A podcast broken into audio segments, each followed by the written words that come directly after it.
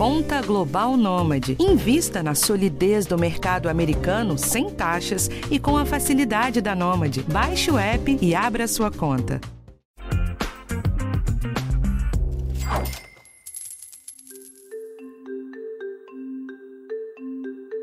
Sempre que o assunto é aposentadoria, dois sentimentos são os mais comuns. Primeiro, a impressão que aquilo está distante, que dá para deixar para depois. E o segundo é de desespero por não ter começado antes, ainda mais quando você pensa o quanto você precisa juntar. Mas seja no momento da sua vida que você tiver, dá para arrumar a casa e fazer a aposentadoria ser mais tranquila. Esse episódio é justamente para te convencer disso. Eu sou Rafael Martins e esse é o podcast Educação Financeira do G1. Bom, gente, eu vou abrir uma exceção no episódio de hoje e não vou ficar aqui falando muita coisa. A ideia hoje não é te oferecer o melhor produto para aposentadoria. A gente já falou sobre isso aqui no podcast e no G1 também. Então eu vou deixar o link para essas matérias lá na matéria do podcast que vai estar tá em g1.globo.com/economia. Também não vou detalhar aqui a diferença de VGBL para PGBL, mas vou deixar dois conceitos muito importantes que é o que a gente vai discutir hoje com os nossos entrevistados. Primeiro é organizar as finanças para fazer sobrar, e segundo é estudar o melhor produto considerando a sua idade e o quanto você consegue guardar. Nessa semana, então, eu conversei com a Miriam Lund, que é planejadora financeira, para ela explicar direitinho as dificuldades de guardar dinheiro para se aposentar e como que você deve agir em diferentes momentos da sua vida. E depois eu falei com o Fábio Galo, que é professor de finanças da FGV, e na conversa com ele a gente falou de técnicas para arrumar o seu orçamento, qual o grau de importância que a aposentadoria tem que ter dentro do seu dinheiro guardado e como você define de uma vez por todas o que é uma boa aposentadoria. Vamos nessa? Primeiro eu falo com a Miriam. Miriam, quando os clientes chegam para você, eles demonstram que dificuldades em guardar dinheiro para aposentadoria? A preocupação com a previdência, ela é evidente, a gente percebe isso é, em todas as idades, né? O negócio é começar a fazer, né? E estudos mostram que você juntar dinheiro para o futuro ou para a previdência é como se você estivesse dando dinheiro para um estranho. Então acaba que isso torna muito difícil. Então o que a gente vê é o que a gente chama de viés da procrastinação. Todo mundo adia começar a previdência ou começa e, e para o que é bastante negativo, porque o que vai fazer você ter dinheiro na sua aposentadoria é exatamente a constância do depósito, por causa do efeito dos juros compostos. Então, esse é o grande desafio, que é sensibilizar as pessoas para começar e não parar. Tá? Então, essa é a grande questão do momento. Tá certo, mas a gente tem vivido um momento de renda mais curta, né? Como que a gente convence as pessoas a poupar pensando em um prazo tão longo? Sempre que a gente conversa né, com as pessoas, todo mundo está com dificuldade de dinheiro. Isso é natural, a gente vê a inflação subindo, e isso sempre vai acontecer, independente da renda mas a gente sabe que também pode fazer escolhas. Só que para fazer escolhas eu preciso colocar no papel, eu preciso fazer a planilha, eu preciso projetar 12 meses para eu poder escolher o que, que eu vou trocar e de onde eu vou tirar dinheiro sem perder qualidade de vida, porque quando a gente coloca as contas no papel, a gente consegue reduzir 20 a 30% de despesas desnecessárias que você vai ver que você vive sem elas e que pode reverter para uma reserva de emergência e também para sua aposentadoria.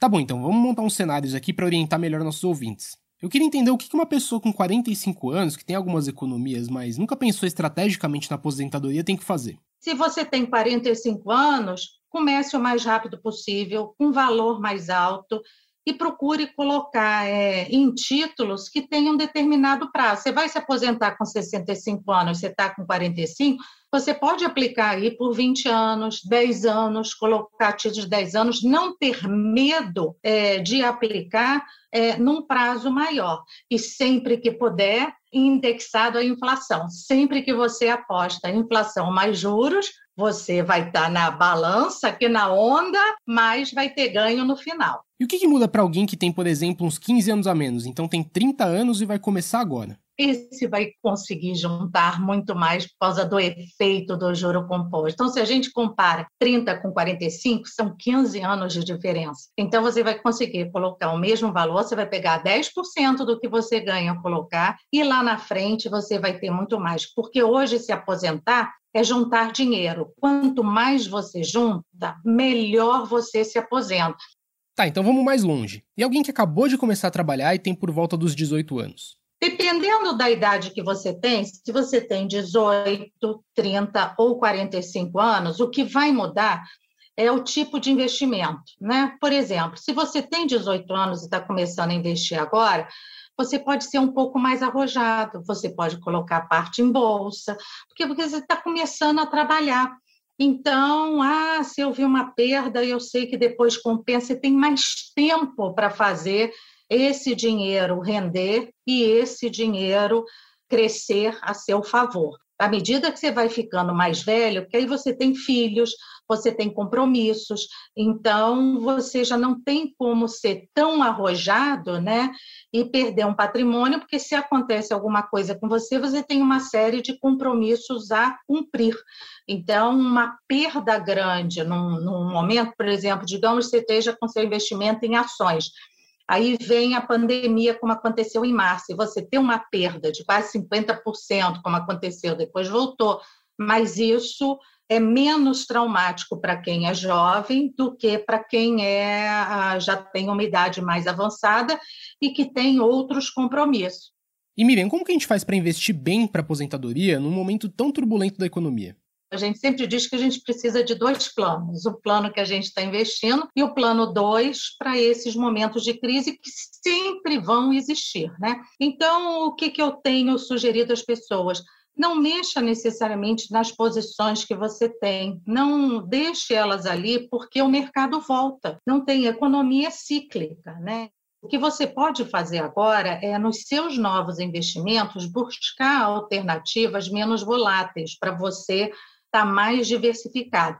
E sempre que você for olhar o que você tem, não olhe apenas produto a produto, olhe o seu patrimônio, como é que o seu patrimônio está. Por isso que a gente fala tanto em diversificação, porque quando você diversifica, você vai ter renda fixa acompanhando o CDI, você vai ter renda fixa, inflação mais juros, você tem renda fixa pré-fixada, você vai ter multimercado, você vai ter bolsa. Então, na hora que a gente soma tudo, você vai ver que a perda não é tão grande. Então, é, e é justamente esse o objetivo da diversificação. Então, não saia do que você tem agora, porque senão você não recupera nunca mais. Mas invista é, nesse momento em coisas mais tranquilas. Eu vou jogar a bola direto para a entrevista com o Fábio Galo. Mas antes, eu te sugiro anotar essa dica que ele tem para dar sobre organização de orçamento. Como a Miriam disse, anotar os gastos faz uma diferença enorme. E essa estratégia do Fábio é uma das mais fáceis de fazer para você controlar os gastos do seu dia a dia. Vamos lá? Fábio, a gente tem falado aqui no podcast sempre sobre a importância de fazer um orçamento bom para o dinheiro sobrar no fim do mês. Em uma conversa antiga, você apresentou para a gente uma técnica de organização chamada ABCD. Pode explicar para os ouvintes? Bom, de, desse ponto, você precisa organizar o seu orçamento eh, com detalhes. Primeira coisa, você precisa fazer o seu orçamento em termos líquidos. Quanto entra no seu bolso, tem que colocar ali. Segundo, as despesas, todos os gastos, e aí eu estou falando realmente todos os gastos que você realiza, tem que estar constante aí. Uma das maneiras de você fazer essa organização, facilitar a organização orçamentária e até projetar né, o seu orçamento, é você usar, uh, organizar, melhor dizendo, né, do ABCD, ou seja, colocar suas contas, disponibilizar suas contas, organizá-las em ABCD. O que, é A? A de alimentar. Então, você vai colocar todos os gastos que você realiza ao longo do mês para alimentação. Bem claro que, quando eu falo de alimentar, não podemos confundir que eu estou me referindo àquilo que eu gasto normalmente. Não está, por exemplo, vinho importado, queijo suíço, então eu vou planejar arroz, feijão, alho, óleo, o que eu pensar, né? B vai ser vai ser referente, né? Vão entrar aí os itens básicos de gastos da família, ou seja, aqueles aqueles gastos que você tem no, no seu dia a dia. Aluguel, por exemplo, água, luz, tiver uma conta telefônica, enfim, sede contornável, aquilo que faz a vida melhor mas num determinado momento e necessidade você vai cortar. Aqui eu estou me referindo, é, por exemplo, banda larga.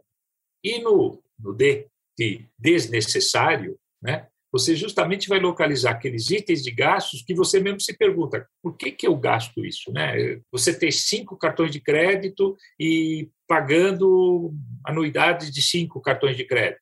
E Fábio, a gente sempre falou da necessidade de fazer uma reserva de emergência e ter ela como prioridade número um quando a pessoa consegue organizar as finanças. Se tivesse um ranking para os próximos objetivos, a aposentadoria estaria em que lugar? A gente só pode pensar no longo prazo se a gente pensar no curto prazo também. Então, absolutamente essencial. Não vai, não tem como admitir que eu vou atingir meus objetivos de longo prazo se eu não tiver um curto prazo minimamente organizado, planejado. Então, eu acho adequado pensar numa ordem de hierarquia, né, de investimentos, que o primeiro que tem que é uma uma reserva para emergência. Segundo lugar, eu colocaria naturalmente a aposentadoria. Não a forma como você vai fazer, etc., é outra discussão, mas pensar, planejar a sua aposentadoria é um fato tremendamente importante na vida de qualquer um.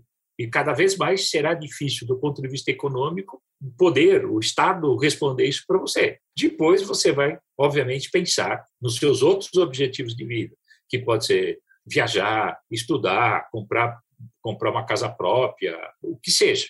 E Fábio, para a gente terminar, o que, que faz a pessoa chegar à conclusão que ela acertou no planejamento de aposentadoria? Quem diz que vive bem na aposentadoria, né, que está com alto grau de bem-estar na aposentadoria, são aquelas pessoas que vivem de acordo com o planejado para sua vida nessa época.